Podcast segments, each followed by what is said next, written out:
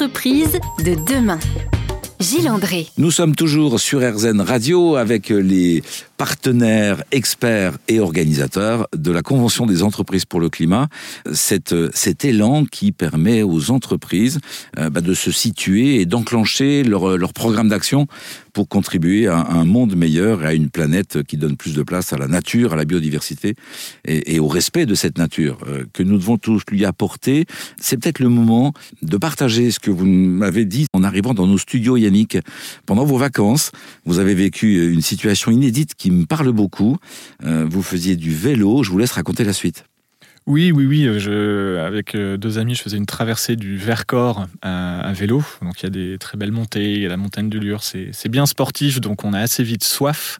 Euh, mais en traversant le Vercors, euh, j'ai passé beaucoup, beaucoup de cours d'eau complètement asséchés.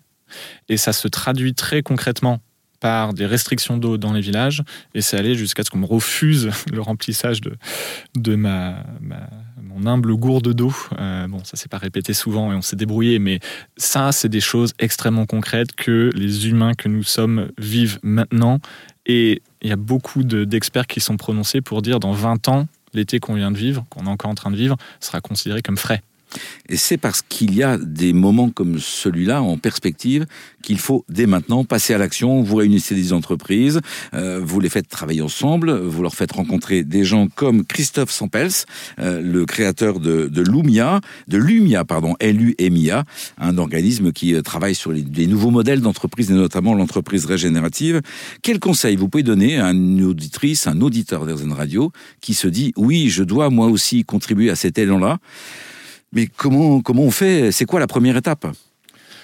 Pour moi, et c'est la maturation de ma réflexion, mes, mes, observations avec tous ces dirigeants, il y a un maître mot qui est le courage. Et vous, Christophe?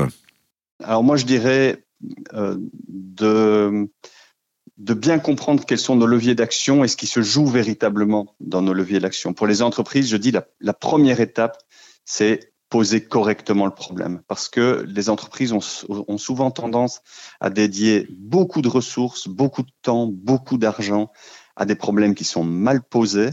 Et de ce fait, euh, eh bien, ils vont, euh, ils vont se mettre en mouvement euh, en faisant émerger de mauvaises solutions. Parce que par définition, le problème aura été mal calibré. Et ce qui se joue aujourd'hui dans les entreprises, c'est euh, leurs impacts euh, qui doivent euh, non plus être réduits, mais qui doivent être positifs. L'idée est véritablement, nous ne pouvons plus nous contenter de réduire nos impacts négatifs. L'état du système Terre est tel que nous devons véritablement réparer ce que nous avons d'ores et déjà dégradé. Ça, c'est l'urgence du moment. Et, euh, et, donc, ça veut dire qu'une entreprise qui va euh, problématiser autour de la réduction de ses impacts négatifs aujourd'hui, elle n'est pas à la hauteur des enjeux. D'où euh, ce besoin de, correctement comprendre euh, ce sur quoi je souhaite agir et, de bien définir les objectifs que je souhaite m'assigner. Merci Christophe Sampels. Vous parliez, Yannick Servant, de courage. Mmh. Il faut du courage pour euh, penser non plus seulement à ses résultats économiques et à la satisfaction du conseil d'administration et, et, des actionnaires, mais penser aussi euh, à la nature. Elle, elle va pas nous rembourser la nature. Ça va pas être en sonnant trébuchant. Non, non, non. Et, et ce, que, ce, que, je le répète, hein, le, la préservation de la nature, c'est pas pour la beauté du geste, c'est pour la préservation de l'humanité. C'est aussi bête que ça. Euh, et le courage, on l'a tous en nous, mais très peu l'ont seul. Et c'est pour ça que la notion de collectif est hyper importante. Et euh, moi, je pense à un mouvement partenaire de la CEC qui a été très impliqué, euh, qui s'appelle les collectifs. Ce sont des collectifs d'employés qui se sont formés dans les entreprises pour amener à leur direction, en discutant entre eux et amener à leur direction le sujet, le sujet bien posé, et se positionner comme force de proposition pour avancer. Et ce qui est génial, c'est de se rendre compte que, en fait, si on a des dirigeants qui ont fait leur changement et un collectif d'employés qui ont fait leur changement qui se rencontrent, on n'est pas dans de l'opposition, on est vraiment dans la co-construction pour avancer le dialogue, la co-construction, le partage d'ambition, même si cette ambition est très très très élevée, il faut beaucoup de courage et l'enthousiasme que vous partagez.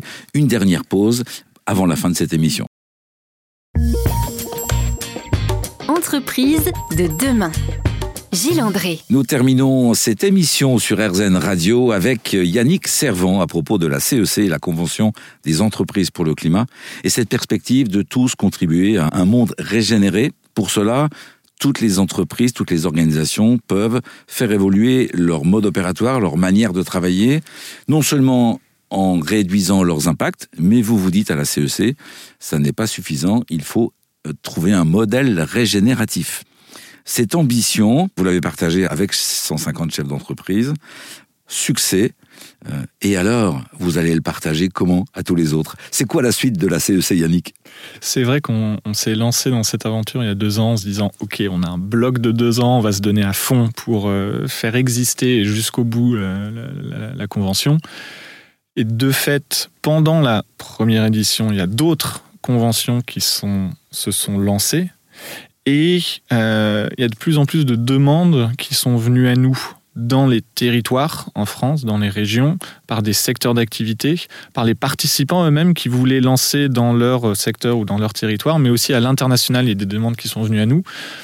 Donc la suite de la CEC, ce sur quoi on est en train de vraiment travailler d'arrache-pied maintenant, c'est comment on formalise le modèle, comment ça fonctionne, comment on construit une CEC, comment on découpe les sessions, comment on trouve les bonnes personnes, comment on recrute le bon collectif, pour répliquer ça nous-mêmes et aider d'autres à s'en emparer pour le répliquer.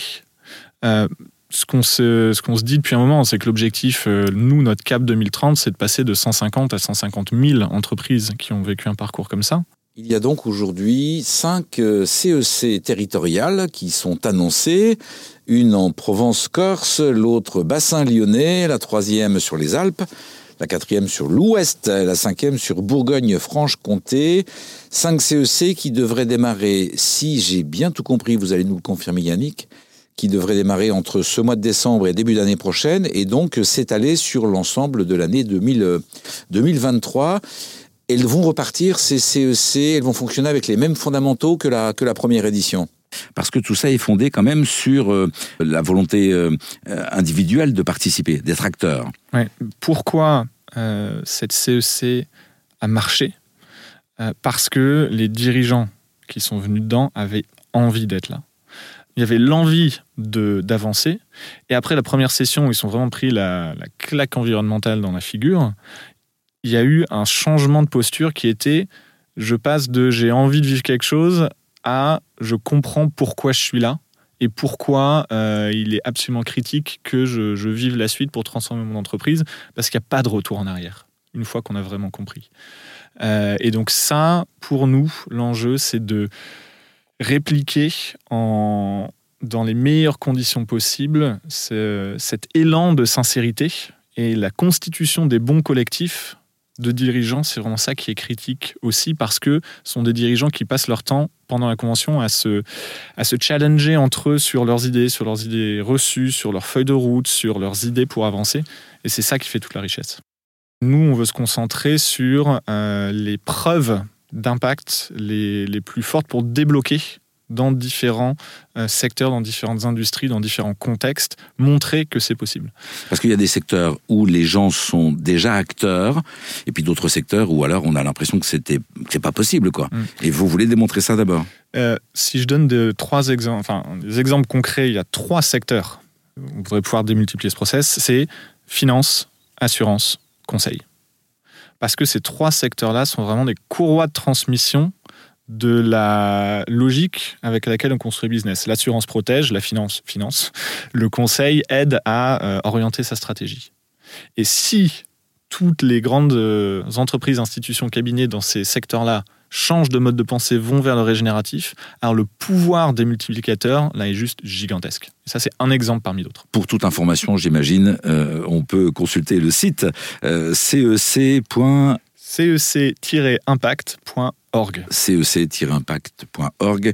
Et puis, bien évidemment, le lien, vous pouvez le trouver également sur le site erzen.fr. Vous pouvez trouver également sur le site erzen.fr les coordonnées, le lien avec un article qu'a écrit Christophe Sampels et qui explique très précisément les différentes étapes et les 17 principes de l'entreprise régénérative. C'était un grand plaisir de vous accueillir sur RZN Radio. Yannick Servant, merci à vous. C'était un grand plaisir d'être là et merci à vous, Gilles. Et bon vent aux prochaines éditions de la CEC.